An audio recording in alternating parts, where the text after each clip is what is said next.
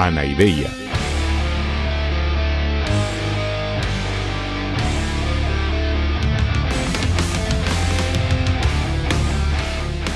Podcast cínico de divulgación filosófica.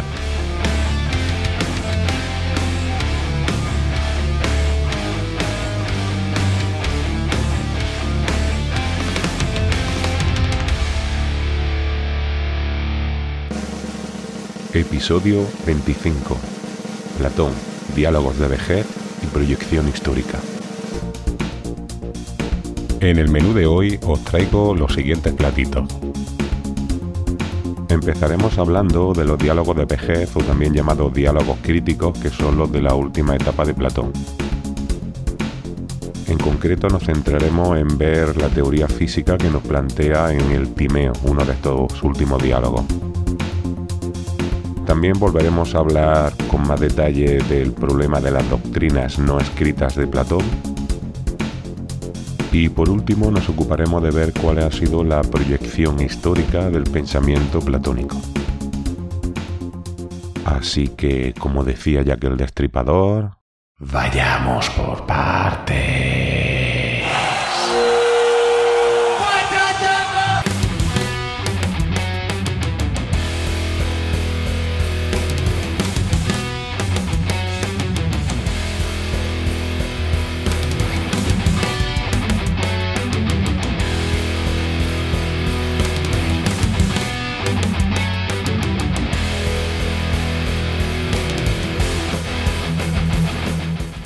Hola, hola, mis queridos drugos. Bueno, pues hoy ya llegamos al final de fiesta de Platón. Ya hemos visto con un cierto detenimiento pues lo más importante del sistema platónico de, de este filósofo.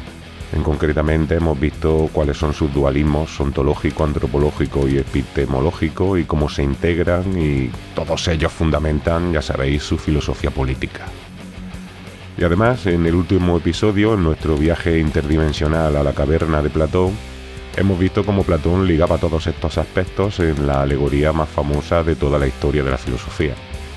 Por cierto, si no la has escuchado, te recomiendo que no te lo pierdas porque creo que fue una aventura muy interesante donde nos metimos dentro de la propia caverna.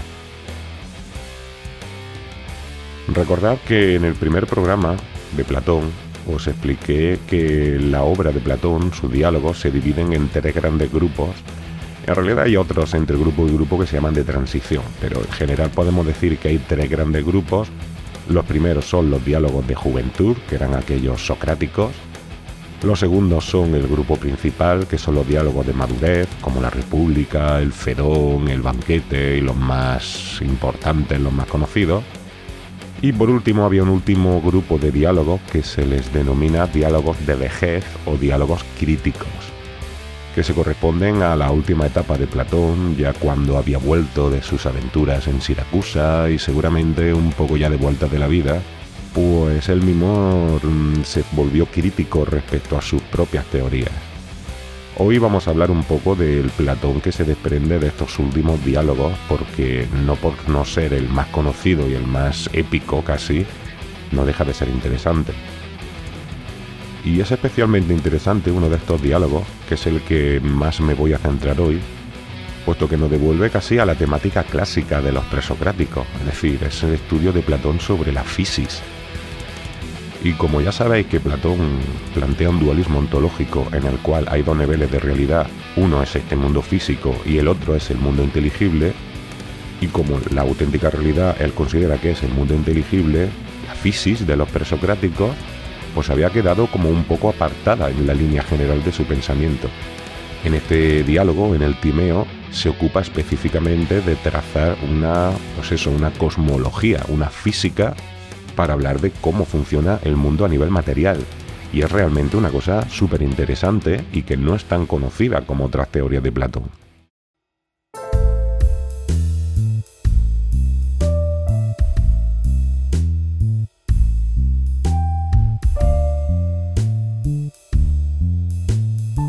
Iros fijando que conforme vaya explicando los detalles de su pensamiento físico, eh, se pueden rastrear las influencias pues, de casi todos los pensadores presocráticos que ya vimos en el podcast en su día. Por cierto, me ha parecido antes escuchar a nuestro amigo el Daimon de Sócrates, que creo que nos puede ir refrescando y recordando las influencias conforme vaya explicándole. Hola, hola, drugos. A ver, en el Timeo, Platón plantea que la materia, en principio en sí misma, es informe, es una materia indeterminada. Anaximandro. Pero que esta materia informe le es impuesta una estructura geométrica, un orden matemático interno. Pitágoras. La materia entonces se configura en unas mínimas partículas que se pueden ir combinando entre sí. Leucipo. Demócrito. Aquí en este punto, Platón volvió a sorprender otra vez a la humanidad entera, estableciendo por primera vez en la historia el catálogo completo de los poliedros regulares, que de hecho desde entonces llamamos los sólidos platónicos, fijaros el nombre. Y estos cinco sólidos platónicos son los únicos cinco poliedros regulares que existen. Es decir, los únicos poliedros en los que todas sus caras son polígonos regulares e iguales entre sí, y además en cuyos vértices concurren el mismo número de caras en todos ellos. En la imagen de este episodio del podcast podéis verlos porque os voy a poner ese, un dibujo, un esquema de, los cinco, pero recomiendo que entréis a naideia.es y en el post correspondiente a este episodio lo veréis con mucho más detalle. Y si no, pues buscad en internet sólidos platónicos y lo encontraréis fácil. Realmente es una cosa bastante espectacular. Los cinco sólidos platónicos son los siguientes. En primer lugar, tenemos al tetraedro, que es un poliedro que tiene cuatro caras y cada una de ellas es un triángulo equilátero. El segundo es el hexaedro, que también es lo que solemos llamar el cubo, que es un poliedro que tiene seis caras, cada una de ellas cuadrada. El tercero es el octoedro, que es el poliedro que tiene ocho caras, con cada una de ellas un triángulo equilátero. El cuarto es el dodecaedro, que tiene 12 pentágonos. Y el quinto y último es el icosaedro, que es un poliedro que tiene 20 caras, cada una de ellas es un triángulo equilátero también. Y es que estos son los que hay, y no puede haber más. Platón dio el catálogo completo, no puede haber más poliedros regulares de este tipo. Por tanto, la lista de Platón es perfecta. Además, Platón relaciona estos sólidos perfectos con los elementos. El fuego serían las partículas tetraédricas, la tierra las partículas cúbicas, el aire las partículas octaédricas y el agua las partículas icosaédricas. Las partículas dodecaédricas serían un nuevo elemento que introduce Platón por primera vez en la historia y que por cierto tendrá una relevancia tremenda a lo largo de los siglos, gracias a la física de Aristóteles, que es su discípulo, como ya sabemos. Este quinto elemento es el éter, que es el elemento del cual está hecho el resto del universo. Aristóteles. Ah, ya Daimon, que eso ya lo había dicho yo. Ups. Como estáis viendo, este modelo físico tiene bastantes cosas en común con muchos de los modelos de los presocráticos, como nos ha estado recordando nuestro amigo Daimon.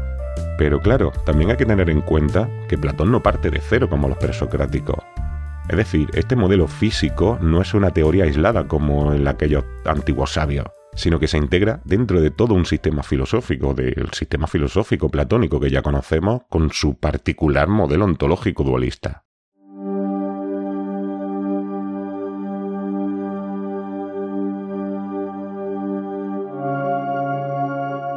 Recordemos que para Platón la realidad tiene dos niveles. Por un lado está el mundo físico, el material, que es solo el nivel más bajo, que es el del que estamos hablando, pero es solo el nivel más bajo de realidad y debe todo su orden y su estructura al mundo inteligible, al mundo de las ideas. Por tanto, todas las cosas que hay en el mundo sensible son proyecciones de las ideas. Y aquí es donde surge entonces el primer problema.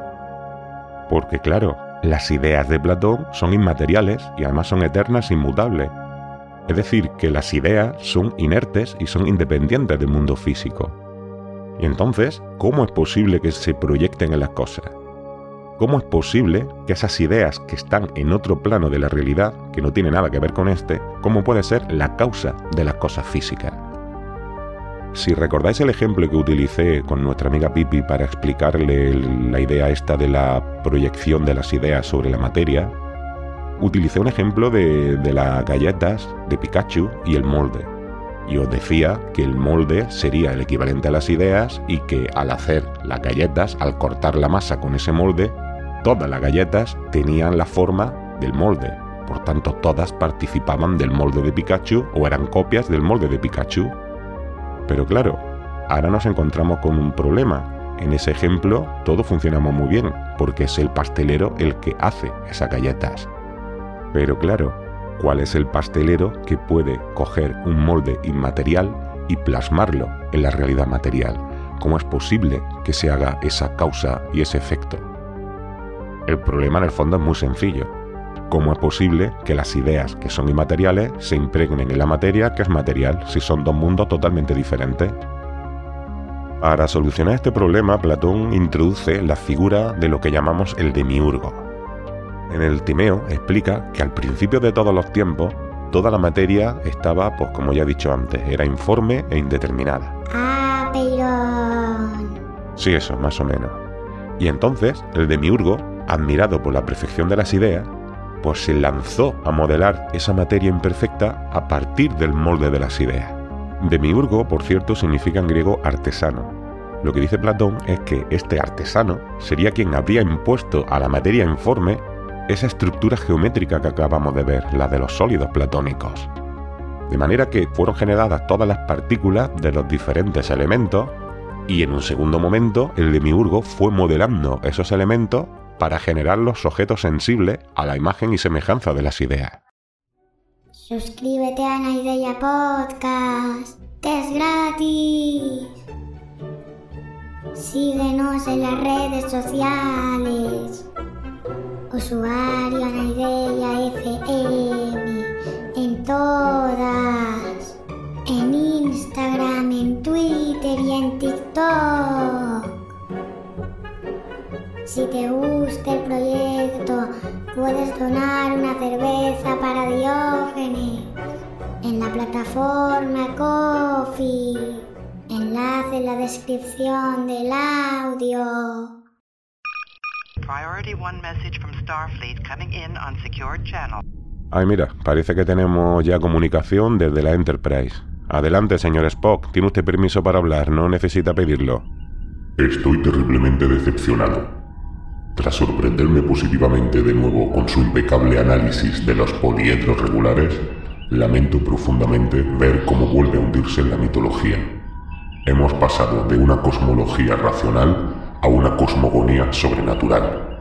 Bueno, Platón habla de una especie de dios, eso es verdad, ¿no? Es, y además que es un dios, por cierto, al estilo de la mitología griega. Es decir, que no es el creador del universo como el dios cristiano, sino que es un dios de los que va imponiendo el orden al caos. Pero, señor Spock, hay que tener en cuenta que hay diferentes interpretaciones respecto al valor que tiene esto de si es mitología o no. ¿Qué quiere decir con distintas interpretaciones? Pues que no necesariamente hay que interpretar esta doctrina del demiurgo como una vuelta a la mitología. A ver, recuerda usted que Platón ya ha utilizado anteriormente alegorías de estilo mitológico para explicar algunos aspectos importantes de su pensamiento.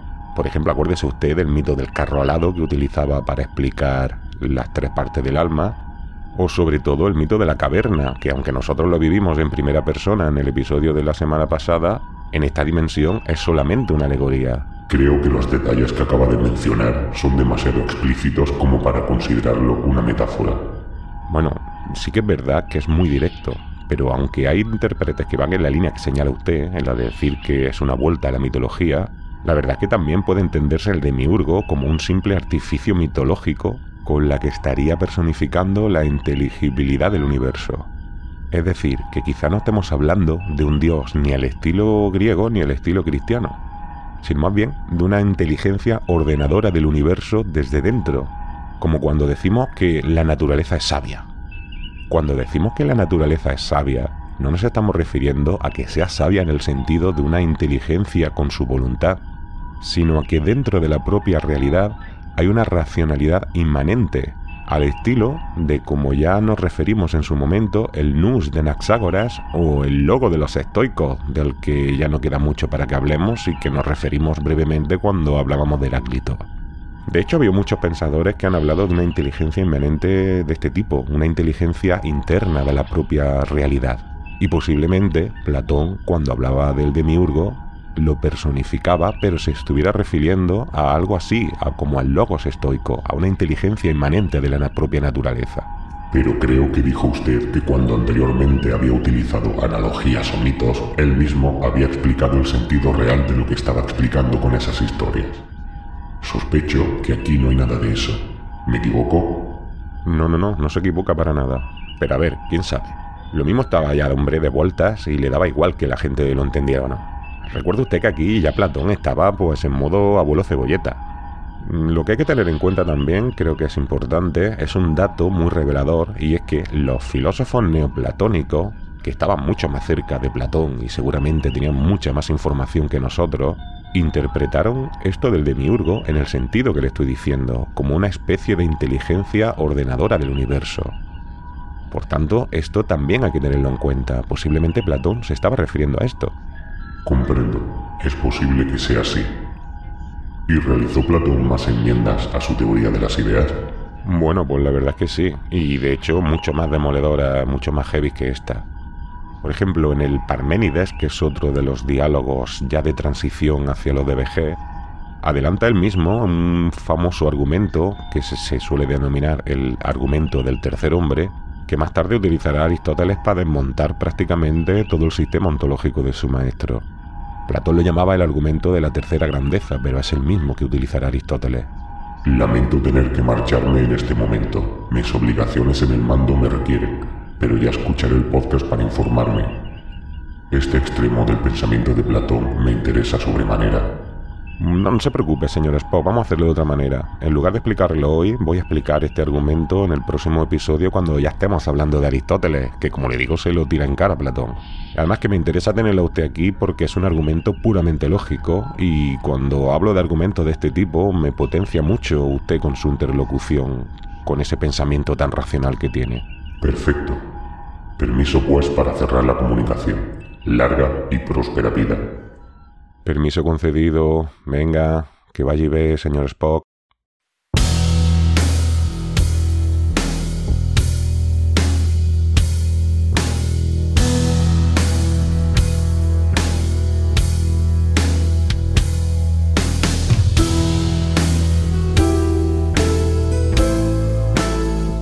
Para acabar de hablar de las obras de vejez de Platón, me voy a referir brevemente a la última de todas, es un diálogo muy especial que se llama Las leyes y supone una revisión de su teoría política en este caso. Se puede interpretar como la obra de una persona desengañada con la realidad al haber intentado poner a la práctica su modelo de la República y haber fracasado estrepitosamente dos veces. Ya sabéis que lo intentó en Siracusa. Y entonces en este diálogo hace una revisión pues desde un punto de vista más realista de cómo se podría llevar a la práctica su modelo ideal de república. En concreto, sobre todo, es muy relevante la diferencia que introduce en poner las leyes por encima del gobierno directo de los sabios. En la República, recordad que eran directamente los filósofos gobernantes los que imponían su criterio sobre la marcha sin necesidad de leyes, porque su propio conocimiento sería ley, porque es la proyección de la justicia y del bien. Sin embargo, aquí en las leyes, supongo que ya quemado de la vida, pues se da cuenta de que es muy difícil que alguien llegue a ese conocimiento absoluto y entonces propone la supremacía de las leyes sobre el criterio individual o colectivo de los gobernantes. Considera que lo más práctico, lo más real es establecer unas leyes basadas en la justicia que estarían por encima de los gobernantes. Y esto es una novedad súper importante respecto a la República.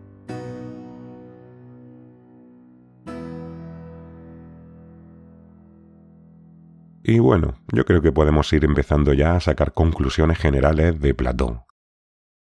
La primera conclusión tiene que ver con ese Platón glorioso que hemos pintado en los programas anteriores, en Platón basado en su sistema filosófico que está perfectamente entretejido y en el que se basan sus diálogos más conocidos de la etapa de madurez. Ese Platón consagrado y casi épico, en realidad, como estamos viendo, es solo una imagen parcial.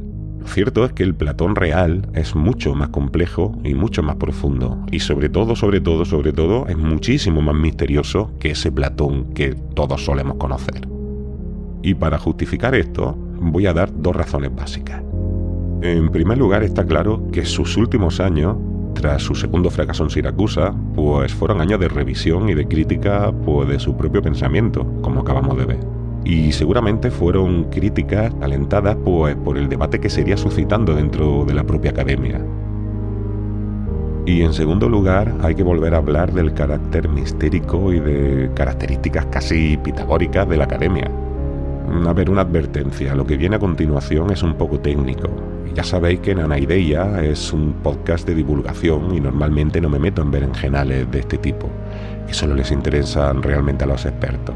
Pero creo que en este punto, en este momento, conviene introducir este elemento para que tengáis una visión más exacta de lo que realmente fue Platón. Pero vamos, ya os digo que si no os apetece o veis que os aburre, pues os saltéis los siguientes dos o tres minutos y listo. Enseguida vamos a volver a nuestro rollo acostumbrado. Que además me da a mí que Diógenes debe estar a puntito a puntito de aparecer.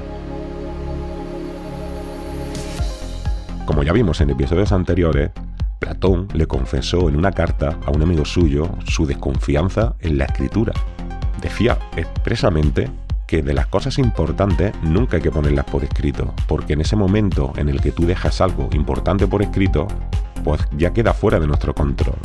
Y sus diálogos no son solo obras escritas, sino que encima están dedicadas al gran público. Con lo cual es bastante razonable pensar que habría algunas cosas importantes que no puso por escrito en los diálogos, que es lo único que nos ha llegado de Platón. Y como ya me referí en algún programa anterior, todo este tema de las doctrinas no escritas es una de las líneas hermenéuticas y de investigación más importantes que hay en la filosofía actual respecto a la filosofía antigua. Y realmente se ha llegado a bastantes cosas. Por ejemplo, cada día parece más claro que Platón ocultó en su diálogo nada más y nada menos que su teoría más importante. Una teoría llamada de los principios, que estos principios estarían por encima de las ideas y serían el origen de las ideas. Simplificando mucho, parece que decía que todo provenía de un principio primordial que es el origen de todo, y este principio sería lo uno, ante lo cual surge por oposición la dualidad indeterminada. Y de la tensión entre lo uno y la dualidad indeterminada es de donde empiezan a surgir las ideas. Esto es solo una pincelada muy general de lo que las investigaciones sobre las doctrinas no escritas de Platón nos están revelando. Pero os invito a que indaguéis por vuestra cuenta y al final, cuando hable de la bibliografía, daré alguna pista concreta para que sepáis por dónde podéis buscar. Lo más sorprendente de esta teoría es que no aparece ni siquiera mencionada en los diálogos de Platón, pues parece que se reservaba para los iniciados de la academia y sería por tanto una de esas cosas tan importantes que Platón no quería poner por escrito porque no se fiaba. ¿Y cómo sabemos que esto era así? Pues porque a la muerte de Platón, con toda naturalidad, resulta que empiezan a salir autores, entre ellos el propio Aristóteles, que te empiezan a hablar de estas doctrinas que Platón nunca escribió. Por ejemplo, el propio Aristóteles, ya digo, en la metafísica, que es su obra más importante, se dedica a criticar esta teoría de los principios, asumiendo que es la más importante de Platón y que está por encima de la teoría de las ideas, que por cierto también critica. Y además que no es ya solo los testimonios directamente inmediatos a Platón, sino que una gran parte de la filosofía neoplatónica se centra un poco en ideas de este tipo de la teoría de, de los principios por lo cual mm, ya digo que todo conduce a pensar que efectivamente Platón dijo esto y no lo conocemos prácticamente. Lo que ocurrió es que con los siglos pues se fueron difuminando estas líneas y a partir de cierto momento pues solo quedaron los diálogos, con lo que se generó un paradigma platónico pues basado en lo que teníamos, en los diálogos.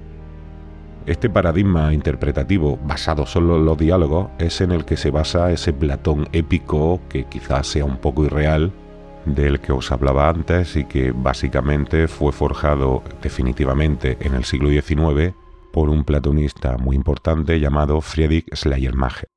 Che, boludo, no jodas con nombres pedantes, si ni siquiera sabes decirlo. Hombre, Diógenes, ya me imaginaba que estabas a puntito de caer. A ver, que es que es un nombre alemán y es un poco difícil de decir y más todavía, por cierto, de escribir.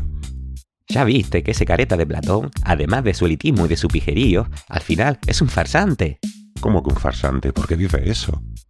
Pero gallego, Ya viste como al final acaba como todos esos pijos racionalistas, traicionando a la razón y volviendo a las macanas de dioses y de magia. A ver, supongo que lo dices por lo del demiurgo, pero ya le he explicado al señor Spock que puede ser una metáfora como otras que ya había utilizado. Pero qué decir de metáfora, pelotudo. Platón dijo lo que dijo. Vos lo querés arreglar para que no quede como un chambón, que es lo que era. A ver, Diógenes, yo no quiero arreglar a nadie. Simplemente te planteo la posibilidad de que todo este tema del demiurgo no sea una vuelta a la mitología, sino que sea una alegoría como la del carro alado o la del mito de la caverna. Y esto sería mucho más coherente con todo el resto de, su pensamiento. Precisamente buscándole coherencia es como lo arreglás. Siempre fue así, gallego. Lo único que cambió de viejo es que se escondía menos. Todos estos pijos racionalistas al final son unos lametemplos. Todos perdían el culo con los dioses. El pelotudo de Aristóteles también acabó igual. Bueno, bueno, ya hablaremos de Aristóteles, pero no creo que sea justo con ello esto que estás diciendo. No sé, me da la sensación de que, que es que tú no aguantabas a Platón y que todo lo que decía pues eh, te parece mal. Bueno, era una cosa mutua. Él tampoco me aguantó a mí. Y a ver, también es normal, ¿no? Porque vamos, te dedicaste a trolearlo como pudiste. Por ejemplo, ahora me acabo de acordar que he leído que uno de tus troleos más míticos fue cuando Platón había definido al hombre como bípedo implume. Eso era una definición biológica, porque de entre todas las criaturas que caminan sobre dos patas, el hombre es el único que no tiene plumas. ¿Y puedes contarle aquí a los oyentes qué es lo que hiciste tú? Yo simplemente desplumé un pollo y lo tiré dentro de la academia. Y le dije que ahí tenía a su hombre. Hasta los pijos elitistas de sus discípulos se partieron la caja de risa. Y el muy pelotudo casi explota de rabia. Pero ¿sabes lo mejor de todo? Lo que demuestra lo sumamente chambón que era. Mm, pues no sé, sorpréndeme. Pues el muy pelotudo no mandó al pedo esa definición de mierda, sino que la completó. A partir de entonces, decía que el hombre era un bípedo implume, con uñas anchas. La concha de su madre, el muy perejil. Bueno, la verdad es que es todo un poco ridículo, pero bueno, debes entender que liándosela de esa manera no te tuviera mucho cariño, ¿no? Obvio, gallego. Yo no soy un gil como él. Yo soy muy consciente de lo que despiertan los demás con mis troleos, y justamente es lo que pretendo. Pero él fue mucho más allá. No solo me despreciaba, sino que hizo todo lo posible para que yo y toda mi línea de pensamiento no tuviéramos repercusión ninguna. El boludo de Platón y sobre todo los que siguieron su legado filosófico. Ya hablamos de cómo todos los que nos opusimos a estos pijos racionalistas hemos acabado siendo los malos y los locos, y ellos, los fundadores de la filosofía y de la civilización occidental. Pues mira, justamente eso es de lo que me faltaba por explicar, la repercusión histórica que tuvo el pensamiento de Platón. Pues entonces ahí te queda, gallego. Ya tuve suficiente de este pelotudo de Platón. Sayonara, baby. Vale, adeusiao, Diógenes. Bueno, como ya dije en el primer episodio de Platón, yo creo que podemos considerarlo junto a Aristóteles, pues no solo como uno de los pilares de la filosofía, sino que incluso lo podemos considerar con todo derecho uno de los pilares de la civilización occidental. Aunque no le guste a Diógenes, yo creo que es así. Y como ya hemos acabado de hablar de su pensamiento, creo que ahora es el momento de explicaros por qué os dije esto y por qué creo que no es para nada una exageración. A ver, la razón básica, creo yo, del triunfo definitivo de Platón vino en realidad unos cuantos siglos después. Pensad que en la época del Imperio Romano, la filosofía se había convertido en algo muy importante para los intelectuales romanos. Entonces los cristianos, para que los tomaran en serio, tuvieron que adaptarse a este contexto y forjar un discurso racional y riguroso, potente, que pudiera entrar en debate directo con los intelectuales romanos. Y ahí es donde entra Platón porque resulta que entre todas las filosofías potentes que había en aquella época, los cristianos vieron que el neoplatonismo era bastante compatible a priori con su mensaje religioso. De manera que entonces se produjo una especie de fusión con el neoplatonismo. Se moduló por un lado el mensaje religioso, adaptándolo al neoplatonismo para que sirviera de soporte racional al mensaje religioso. Y así entonces fue como se formó el canon teológico cristiano.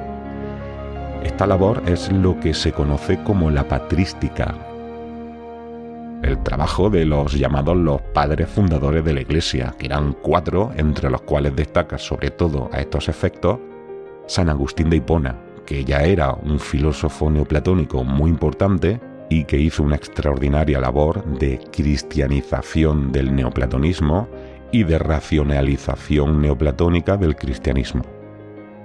Para que entendáis cómo funcionaba la cosa, voy a poner solamente un ejemplo. San Agustín decía que el mundo inteligible del que hablaba Platón era en realidad la mente de Dios. De manera que cuando Dios creó el universo, que cuando Dios creó el mundo, lo hizo según esos patrones, las ideas eternas e inmutables. De manera que Dios Todopoderoso es tanto el mundo de las ideas, que está en su mente, como el demiurgo de Platón, el que modela la materia a partir de esas ideas eternas.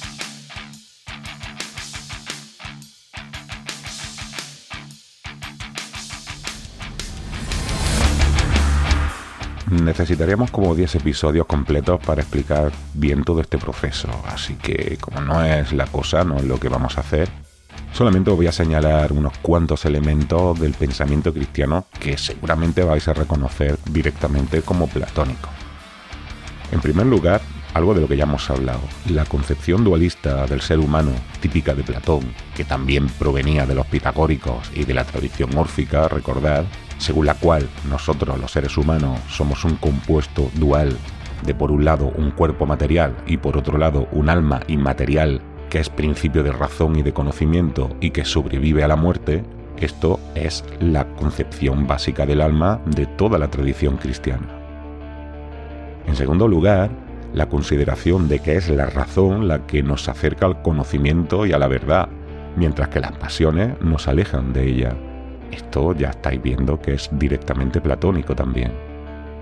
Y una cosa súper concreta a la que también me he referido en algún momento es la organización política estamental que estuvo vigente durante toda la Alta Edad Media.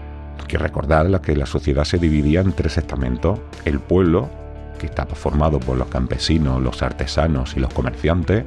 En segundo lugar, por la nobleza, que detentaba el poder militar y por último, el clero, que eran los sabios, que eran los que tomaban las decisiones asistidos por el conocimiento de la divinidad. Esto supongo que eso está sonando, ¿verdad? Y ya os dije en su momento que no era casualidad para nada. Y bueno, aparte de estos elementos tan evidentes, toda la teología y la filosofía de la Alta Edad Media está totalmente plagada de tecnicismos platónicos y neoplatónicos en los que no nos vamos a meter aquí porque no es nuestro objetivo pero que ya os digo yo que son filosóficamente muy relevantes. Y cuando ya fue avanzando los siglos en lo que llamamos la, ya la Baja Edad Media, es decir, la segunda parte de la Edad Media a partir del siglo XI aproximadamente, la filosofía se fue haciendo aristotélica y fue abandonando un poco esta base o esta fidelidad neoplatónica. Pero muchos de estos elementos que os he señalado, tanto culturales como técnicos, han permanecido siempre en la filosofía y en la teología cristiana. Y de hecho todo esto es muy evidente aún cuando irrumpió la filosofía moderna. De hecho, si conocéis algo de Descartes, y ya llegaremos algún día, veremos que Descartes tiene un pensamiento muy asimilable a muchos de los tópicos platónicos más básicos. Todo esto creo que lo expresó muy bien un filósofo y matemático ya del siglo XX llamado Whitehead, que decía que toda la historia de la filosofía y quizá del pensamiento occidental es una serie de notas a pie de página de los diálogos de Platón. Esta afirmación quizá es un poco exagerada, pero ya os digo yo que desde luego no estaba diciendo ninguna tontería, ¿eh? Uy, pero ¿esto qué es? ¿De dónde sale este bicho?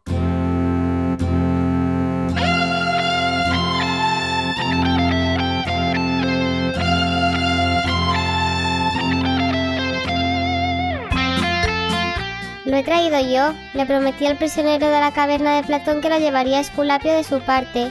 ¿Sabes dónde queda eso?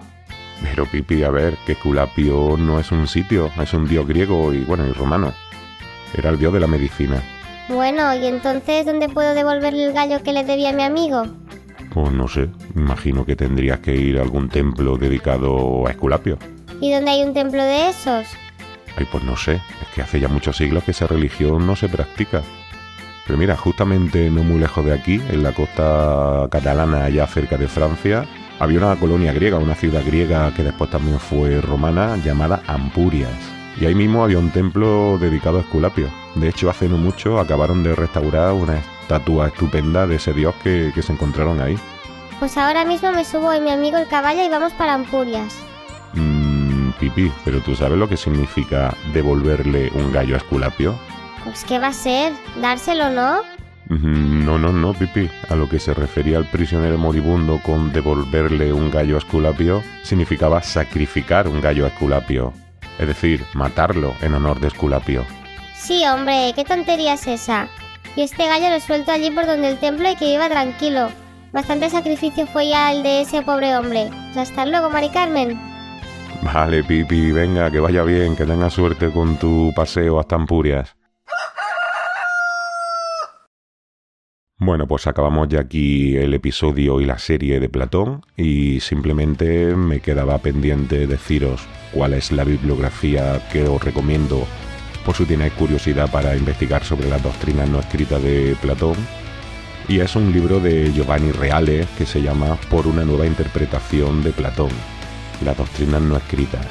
Giovanni Reale es posiblemente el mejor especialista que ha tratado de estos temas en los últimos tiempos. En general podéis buscar los trabajos de la llamada Escuela de Tubinga, que son los que han, han revolucionado el panorama interpretativo hermenéutico sobre Platón en las últimas décadas. Y bueno, ahora ya sí que me despido, así que con esto y un bizcocho, hasta el martes a las 8. Cuando me muera, echadme a los perros. Ya estoy acostumbrado. Diógenes, eres muy pesado.